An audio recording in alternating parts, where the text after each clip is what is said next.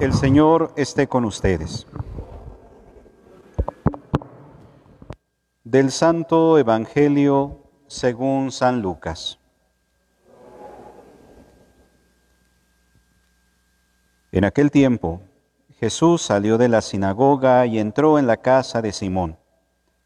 La suegra de Simón estaba con fiebre muy alta y le pidieron a Jesús que hiciera algo por ella. Jesús, de pie junto a ella, mandó con energía la fiebre y la fiebre desapareció. Ella se levantó enseguida y se puso a servirles.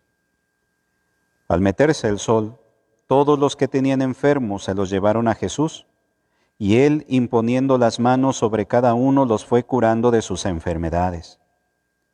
De muchos de ellos salían también demonios que gritaban, Tú eres el Hijo de Dios pero él les ordenaba enérgicamente que se callaran, porque sabían que él era el Mesías.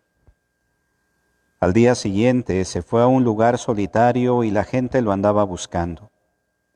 Cuando lo encontraron, quisieron retenerlo para que no se alejara de ellos, pero él les dijo, También tengo que anunciarles el reino de Dios a las otras ciudades, pues para eso he sido enviado y se fue a predicar en las sinagogas de Judea.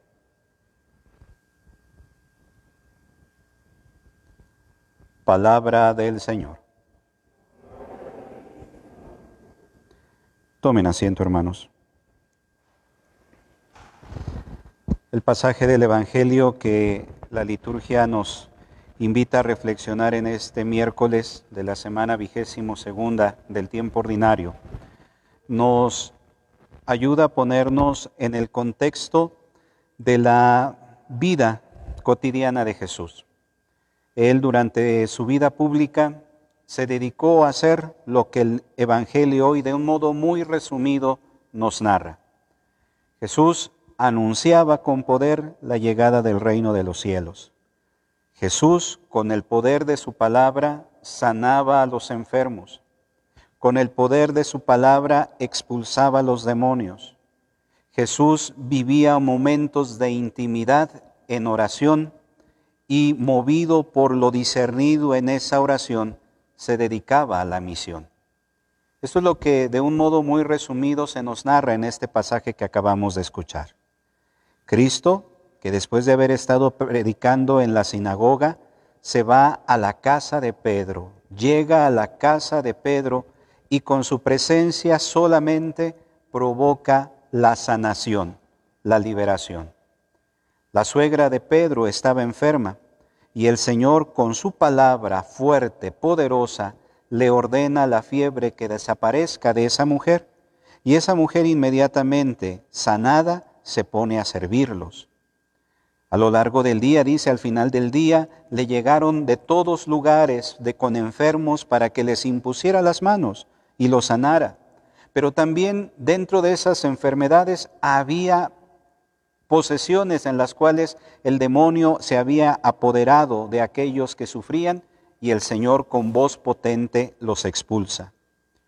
Pero no solo Jesús se dedica al actuar, no solo Jesús se dedica al hacer, también dice hoy el Evangelio que Cristo se retira a un espacio, a un lugar solitario, seguramente para orar para estar en una íntima comunión con su Padre, para que de esa conversación, de ese diálogo, brotara lo que Él realizaría posteriormente. Cuando aquella multitud le pedía que se quedara con ellos, el Señor les dice, no, no puedo quedarme porque también tengo que ir a las otras ciudades a anunciar el reino de Dios, pues porque para eso he venido. Y Jesús se dedicó a predicar.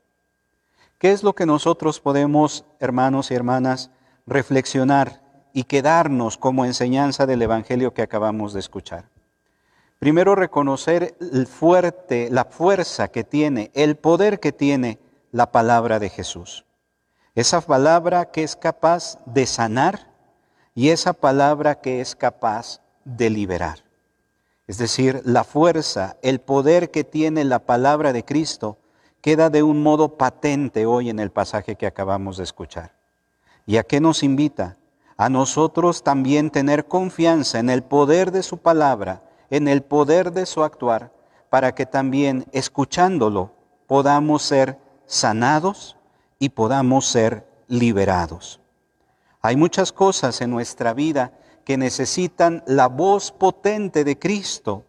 Necesitamos escuchar el poder de la, de la voz de Cristo, de la palabra de Cristo para que nos sane no solo de nuestras dolencias físicas, sino también de aquellas dolencias espirituales, de todas aquellas situaciones de pecado, de todas aquellas situaciones de rebeldía en las cuales nosotros vivimos. Y es necesario escuchar con, con, atención y con claridad la fuerza y el poder con el cual Cristo nos habla.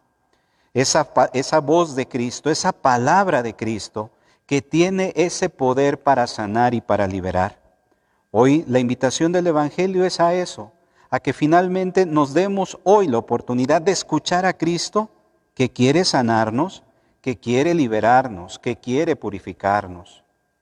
Pero también nos invita hoy el Evangelio a imitar a Cristo en esos momentos en los cuales Él dejaba sus múltiples actividades, que eran efectivamente días seguramente en los cuales él quedaba exhausto, pero tú siempre tenía ese momento para dialogar con su Padre. Muchas veces nosotros vivimos rodeados del activismo y sobre pretexto de las muchas actividades que tenemos, del mucho trabajo que tenemos, de las muchas encomiendas que tenemos, no damos ese tiempo de calidad para entrar en comunicación con Dios. Nos dejamos vencer por el activismo, nos dejamos vencer por el, ajetreo de nuestra vida, de nuestro trabajo, y pueden pasar días, meses, años incluso, en los cuales nosotros no nos damos esa oportunidad para poder entrar en comunión con el Señor. Hoy el Evangelio nos invita a eso, a que nosotros nos demos esa oportunidad en el día a día, por muy grandes, por muy eh, fuertes que sean las actividades que nosotros realicemos, que no falte en nosotros ese momento de intimidad, ese momento de comunión, ese momento de diálogo, para que a través del discernimiento en esos momentos privilegiados podamos descubrir lo que Dios quiere de nosotros y podamos entender el camino por el cual Él quiere conducir nuestra vida, porque a veces vivimos tan inmersos en las actividades, en, las cosas cotidianas que sin darnos cuenta hemos ido perdiendo el rumbo de nuestra vida, el rumbo de nuestra misión. Por eso es importante saber hacer un alto para hablar, para dialogar con el Señor, para escuchar lo que Él tiene para decirnos. Y de manera muy providencial que podemos escuchar concretamente en este día este pasaje del Evangelio en el día en el cual estamos arrancando el mes de la Biblia, el mes de la palabra de Dios, para que también nosotros nos dejemos increpar por esa palabra que brota de la palabra de Dios, que ya desde el domingo hemos entronizado aquí en nuestro templo parroquial, pero que también es importante que le demos a la palabra de Dios ese lugar en nuestra vida, en nuestra familia. Finalmente podemos nosotros sacar tanta riqueza de lo que el Señor día a día nos quiere decir.